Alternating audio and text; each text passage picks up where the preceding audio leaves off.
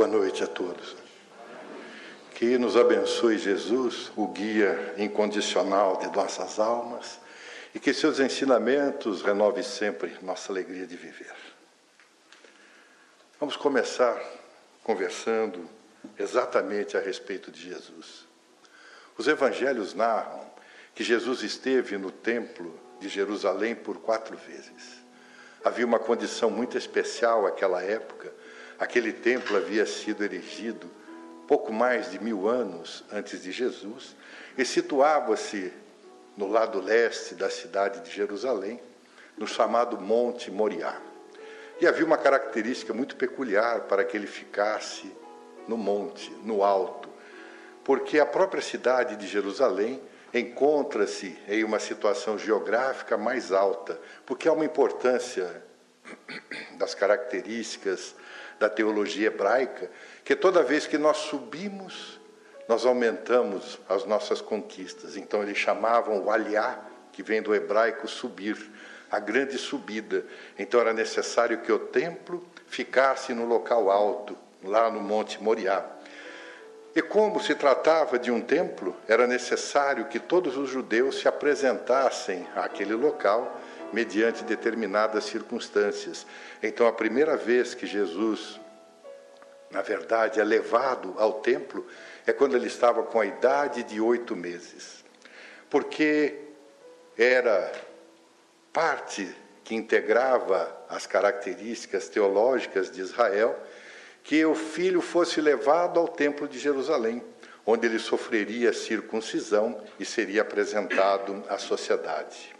O espírito Humberto de Campos narra em uma obra sensacional, nós diríamos, uma daquelas muitas que foram psicografadas pelo Chico Xavier, que naquele momento em que Jesus foi levado ao templo de Jerusalém, enquanto Maria e José cuidavam da documentação legal, que deveria inscrever o nome de Yeshua ben Yosef no livro da vida das escrituras judaicas, ele foi levado ao colo de Simeão. Simeão era um homem conhecido naquele templo, pois tratava-se de alguém que era muito temente a Deus, conforme a descrição de Humberto de Campos.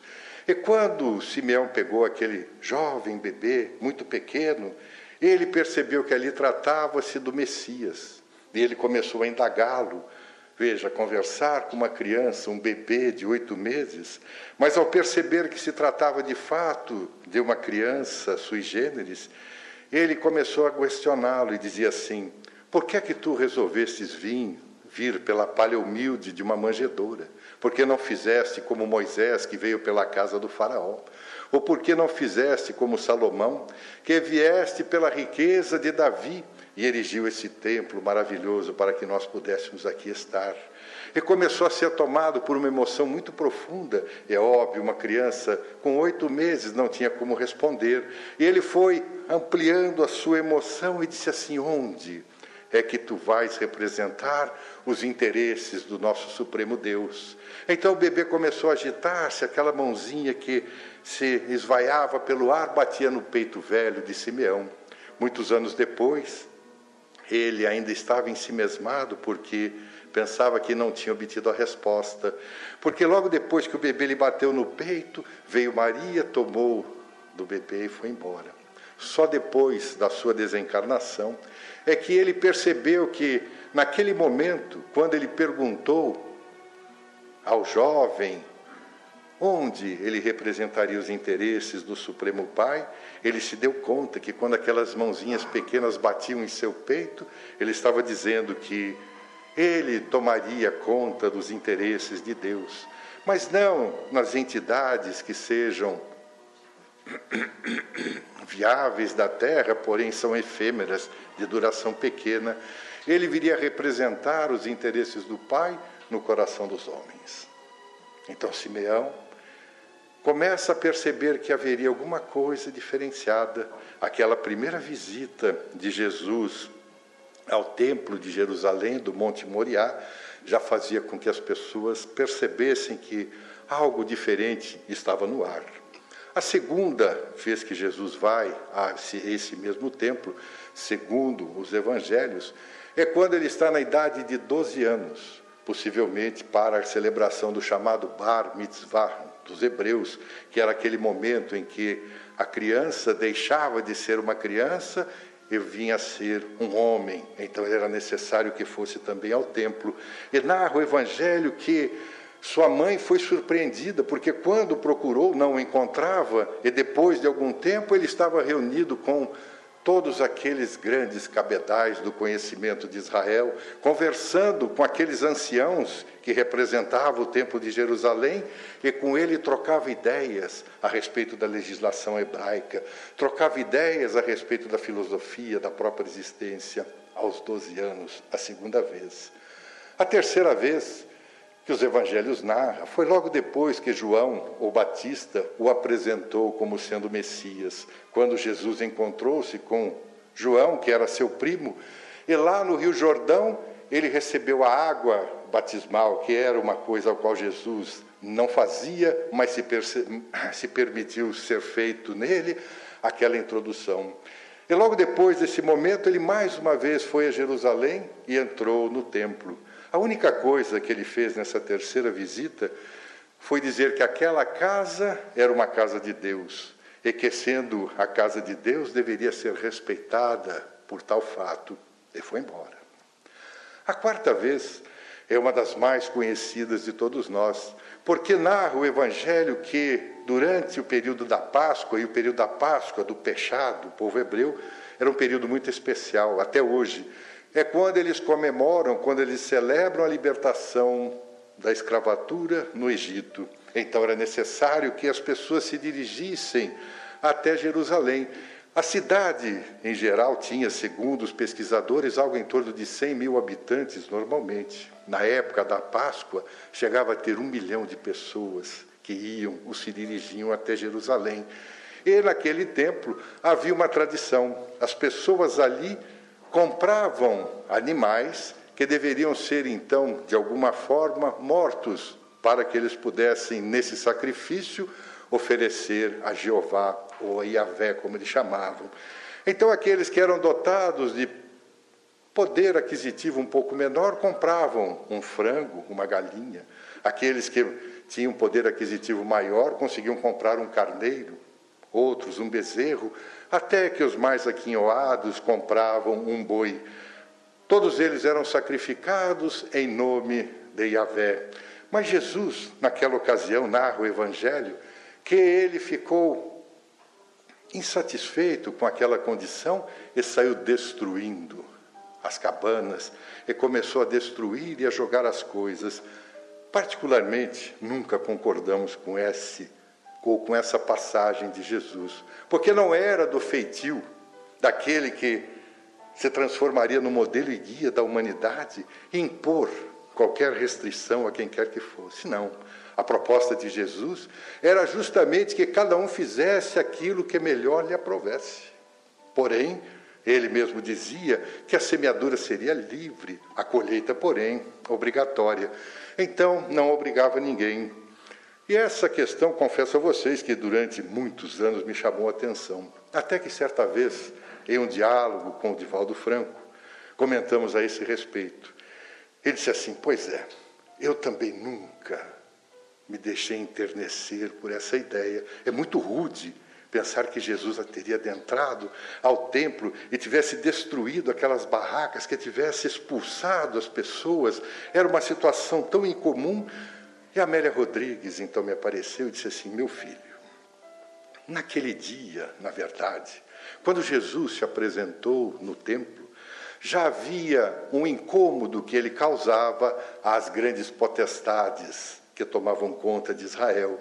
Então, alguns bagunceiros, alguns manifestantes equivocados, se aproveitaram da presença de Jesus e foram eles quem destruíram todas as barracas, quem expulsavam as pessoas, não foi Jesus. Jesus, naquele momento, na verdade, ele serviu como sendo o grande bode expiatório daquela situação, porque a partir dessa situação crítica, ele foi levado, algum tempo depois, àquele aprisionamento, aquele aprisionamento injusto, e dali decorre tudo aquilo que nós já conhecemos, até o sacrifício do Gólgota.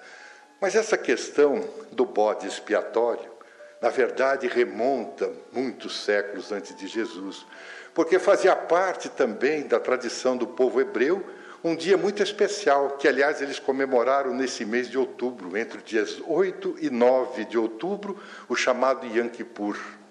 É o chamado dia da expiação. E havia, naquela época de Jesus, uma outra particularidade que também eram levados animais ao sacrifício. Então o sacerdote lá do templo de Jerusalém, ele levava um boi e dois bodes. Sacrificava o boi, escolhia um dos bodes e sacrificava também. Eram lavados em sangue toda aquela expiação. Mas o bode que ficava temporariamente vivo, o sacerdote colocava a mão na cabeça dele e começava a dizer assim: Espia os pecados de todos nós, leva contigo todas as nossas mazelas, leva junto de ti todos os males que assolam Israel.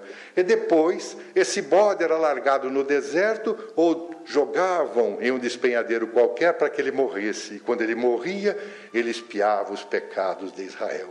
Então era o bode que espiava, o bode expiatório.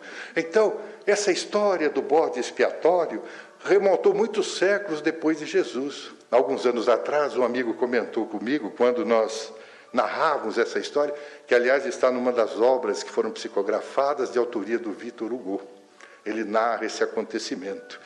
Mas esse amigo diz assim: por, por, mais paradoxal que possa parecer, em uma região da Espanha, até poucas décadas atrás, o sacerdote colocava um bode no campanário da igreja, pendurado por uma corda.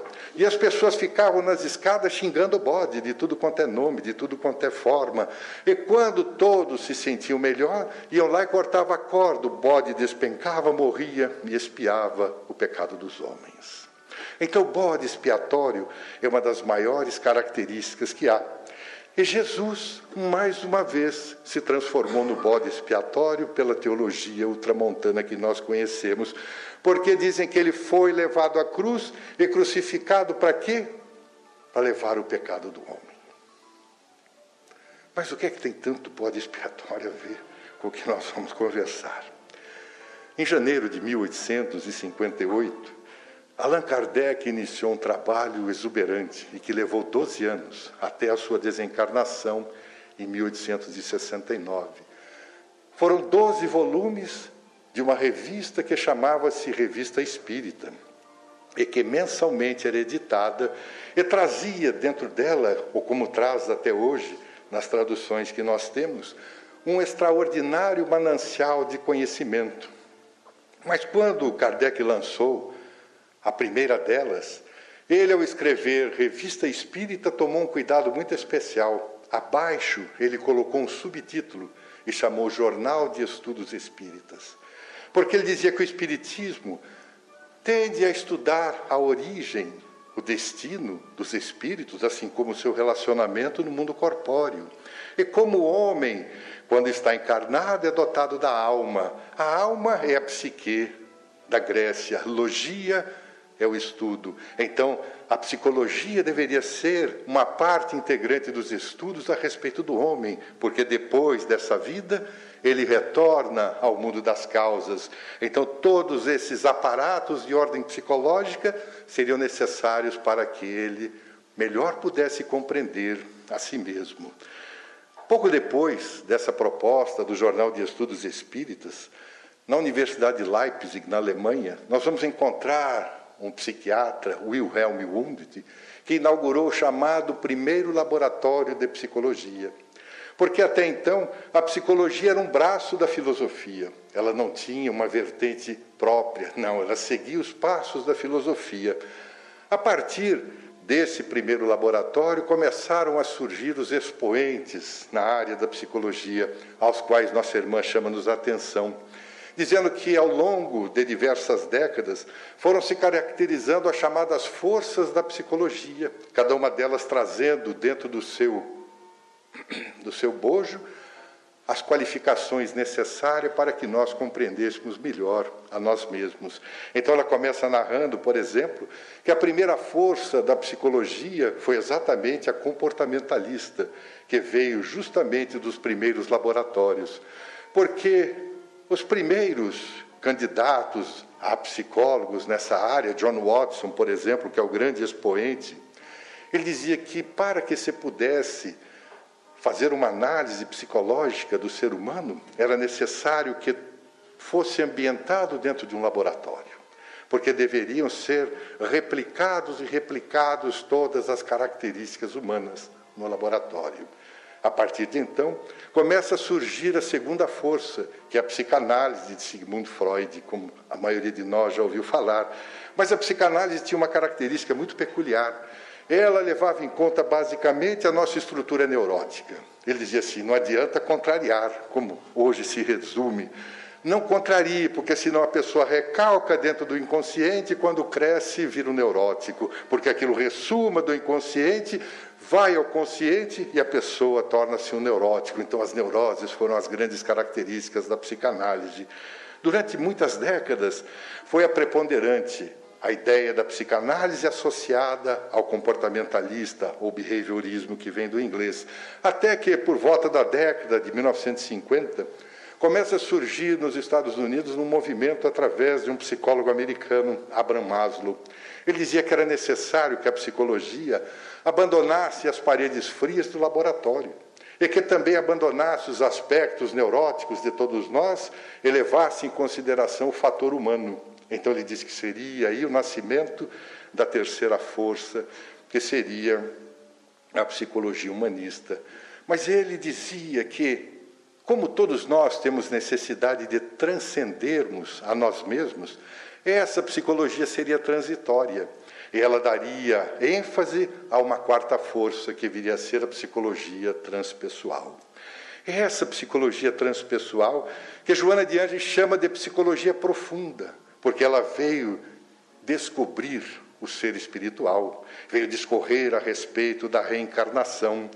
E essa psicologia transpessoal nos faz ser moldados por determinadas características. Então, Joana de Anjos discorre a respeito da estrutura do nosso psiquismo, como é que nós somos formados. Então, ela diz que na nossa origem, ela segue a proposta de Carlos Gustavo Jung, por exemplo, que dizia que o grande centro do self, o espírito, encontra-se a imago Dei, que nada mais é do que a imagem de Deus, porque João Evangelista dizia que todos nós fomos criados à imagem e semelhança de Deus. Então, Joana de diz que o ser essencial, que é o fulcro principal do nosso psiquismo, é o amor, porque o mesmo João Evangelista dizia que Deus é amor. Se fomos criados à imagem e semelhança de Deus, equivale a dizer que nós então somos também do amor. Mas é a própria Joana de Anjos que nos explica que durante todo esse processo da evolução, quando nós fomos adquirindo determinadas características, desde os momentos transatos mais longos, mais longevos, até que adentramos os aspectos da hominilidade, nos tornamos seres hominais, e aí fomos adquirindo alguns valores que não são tão legítimos assim. São valores que foram sendo caracterizados em especial pelas chamadas negatividades. E as principais das nossas negatividades são o orgulho e o egoísmo e todos os seus sequazes. Então, essas negatividades fazem que nós nos transformemos em pessoas das quais nós mesmos muitas vezes não gostamos. Então, como temos necessidade de estabelecer um princípio psicológico de mantermos-nos a nós mesmos, de estabelecermos um conforto de ordem psicológica, nós criamos as chamadas máscaras. As máscaras são as nossas personas, a nossa personalidade. Porque persona, máscara, vem daqueles antigos bailes da Idade Média ou das apresentações teatrais em que as pessoas se faziam apresentar com uma máscara. Aquela máscara chama-se persona. Cada vez que nós reencarnamos, nós criamos uma nova persona, nós criamos uma nova personalidade. E essa persona, essa máscara que nós criamos, muitas vezes carregam elementos que nos fazem sentirmos confortáveis. Então nós abafamos as nossas negatividades. E quando nós queremos entrar em contato com nós mesmos, com a nossa própria essência, que é o amor, quando queremos mergulhar de volta a ela, nós nos deparamos com as negatividades e daí surgem então as nossas maiores dificuldades. E nessas máscaras existe um processo que chama-se compensação. A compensação, como o próprio nome o diz, é compensar um ato, digamos, não tão nobre por um ato pseudo-nobre porque nós estamos mascarando as coisas. Então, de Joana de Ângeles, que é uma das características principais que nós carregamos, por exemplo, é o da racionalização. Nós racionalizamos muitas coisas. Nós dizemos, ora, se aquela pessoa é desonesta, por que, é que eu tenho que ser honesto? Se a pessoa rouba, por que, é que eu não posso roubar? Eu me recordo, alguns anos atrás, eu voltava de São Paulo, logo depois que tinham inaugurado a rodovia dos Bandeirantes. Era uma delícia, não tinha o movimento de hoje, graças a Deus. Eu estava com pressa, eu sempre fui meio exagerado na velocidade. Aí o guarda me parou, logo no pontilhão que passava por cima, a ponte que passa por cima da Anhanguera. Ele estava parado, sozinho, ele se aproximou do carro e me perguntou: o senhor tem ideia na velocidade que o senhor estava? Eu disse para ele: não, mentira. Eu sabia quanto estava, mas disse para ele: não, não sei. Ele falou: estava, o senhor estava pisando fundo. Eu disse assim: senhor, me desculpe, é que eu tive um compromisso em São Paulo que eu não podia adiar e eu tinha um outro compromisso agora em Campinas. Ele falou: pois é, mas o senhor vai ser multado. Eu disse: não tem problema. Se o senhor me pegou, o senhor tem que multar, o senhor cumpra com a sua obrigação. O senhor sabe que a multa é cara? Eu falei: eu sei, infelizmente eu sei, mas vou ter que pagar. Naquela época eu não contava pontos, ainda bem. Mas ele falou, mas é muito caro, hein? Por excesso de velocidade. Eu falei, eu não sei exatamente quanto é, mas, senhor, por favor, está aqui os documentos. Olha, a velocidade. Eu falei, eu falei, o que é que o senhor está pretendendo? Ele disse assim, ele virou para mim e disse assim, eu? Não, absolutamente nada. Eu disse assim, se o senhor está querendo que eu lhe dê propina, eu não vou dar. Não, eu não. Porque o senhor vai me oferecer? Eu disse para ele, não, não vou lhe oferecer. Por favor, senhor, redija a multa, que eu preciso ir embora. Eu disse para o senhor que estava meio apressado. O senhor tem certeza? Eu falei, meu amigo, eu não tenho mais o que lhe responder. Faça o que o senhor quiser. Eu não vou lhe multar. Ah, o senhor não vai multar? Por quê? Falou, porque o senhor é a sétima pessoa que eu paro e todos os outros quiseram me comprar. E eu apliquei a multa com tanta raiva, e apliquei duas, porque eles também tentaram me comprar. Então não vou multar o senhor. Eu falei, tá bom, então vou embora. Muito obrigado. Mas o senhor vai devagar, porque depois tem outros guardas aí na frente. Eu, obrigado pelo aviso. E fui embora. Então, era possível que pudesse se apresentasse alguma coisa, é muito comum no nosso país hoje. A corrupção que faz parte de nós mesmos. E aí é que surge nas racionalizações, por exemplo. Quando nós racionalizamos, ah, porque é que ele faz, por que é que eu não posso fazer? Porque não deve. Aí é que vem os aspectos do bode expiatório novamente. Porque nós estamos sempre encontrando um bode expiatório para depositar as nossas mazelas sobre ele, na expectativa de que ele resolva os nossos pecados, os nossos equívocos, os nossos erros. Então nós dizemos assim: ora, por que, é que eu não posso fazer isso? Por que, é que eu não posso fazer aquilo? E sempre culpamos alguém por aquilo que nos acontece. Raramente nós tomamos cuidados com nós mesmos.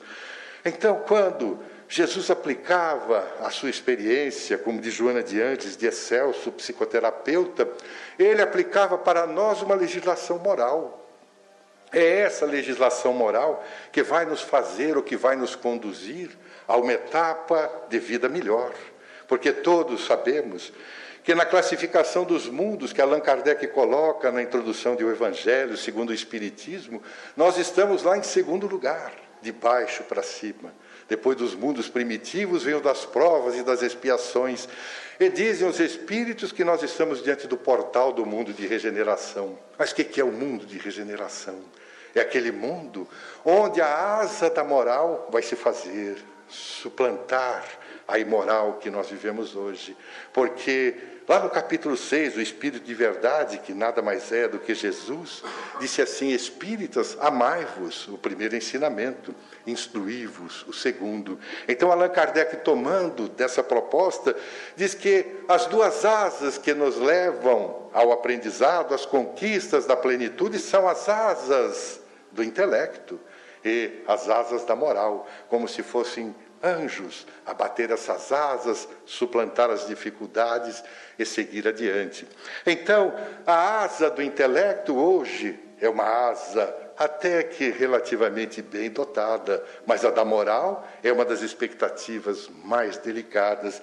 Então, Hamed, ao comentar a passagem em que Jesus faz um comentário extraordinário, diz assim: o que é moral ou imoral é relativo em se tratando de costumes e regras sociais.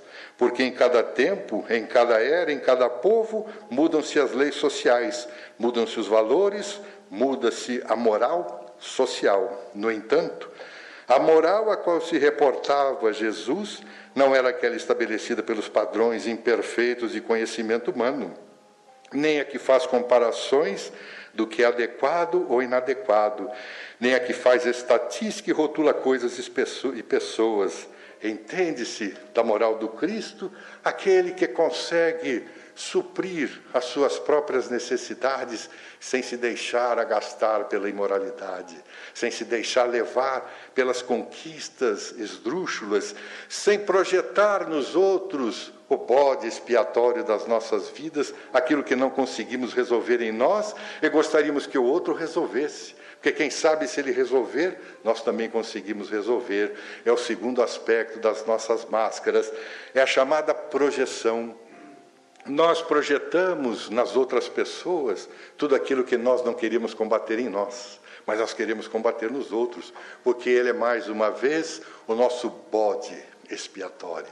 Então nós temos a expectativa de que as pessoas expiem por nós, de que as pessoas resolvam as suas problemáticas e nos auxiliem a resolver a nossa.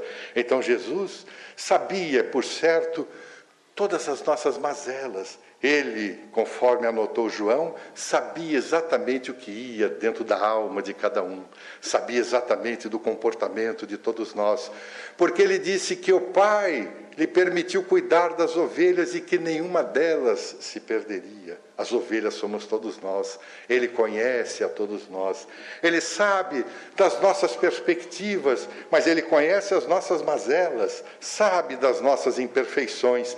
Então, Ele propõe, como sempre o fez, as suas parábolas, e as suas parábolas eram repletas de ensinamentos, como, por exemplo, uma das mais conhecidas mas que muitas vezes foge ao nosso imaginativo, que chama-se o joio e o trigo. Então ele narrou aos seus apóstolos que um homem que tinha uma propriedade, era um fazendeiro, ele semeou trigo pelos seus campos, mas à noite, enquanto ele dormia, veio seu inimigo e semeou o joio. Então, quando os seus servos perceberam que o joio estava crescendo junto do trigo, foram até o dono da fazenda e lhe perguntaram: O senhor não quer que nós ceifemos o joio? E ele disse: Não.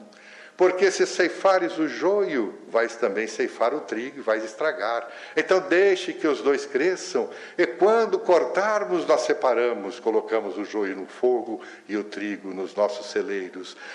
Joana de Anjos diz que é uma proposta psicoterapêutica de Jesus, porque através desse crescimento, dessa nossa evolução, quando nós criamos dentro de nós mesmos as negatividades do orgulho, da vaidade, do egoísmo, do ciúme, da concupiscência e tantos outros males que muitas vezes nós carregamos, as nossas máscaras impedem muitas vezes que nós tenhamos acesso a esse nosso eu profundo. Então, o que, ela diz? É a mesma coisa do joio, porque as nossas negatividades e as nossas máscaras são o joio que foram semeados junto com o trigo, que são as sementes do amor que Deus nos permitiu conhecer. Então, vai chegar o momento em que nós temos que separar.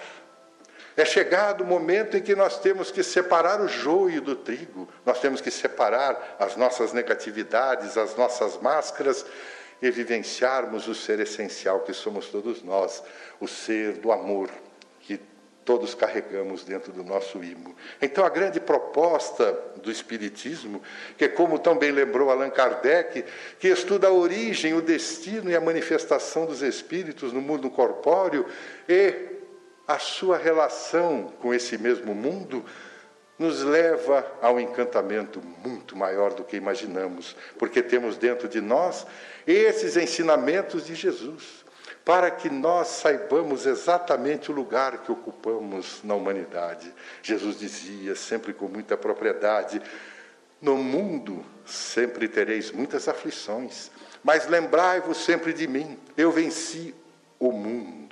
Vencer o mundo é vencer as nossas mazelas, é vencer as nossas negatividades e as nossas máscaras. Que nós possamos, ao longo das nossas reencarnações, adquirirmos as conquistas reais, consigamos afastar todo o joio que nos incomode e permitir que o trigo forneça para nós aquilo que Jesus dizia: Eu sou o pão da vida. Que Ele nos abençoe e nos conduza sempre com muita paz. Os nossos todos nós. Muita paz.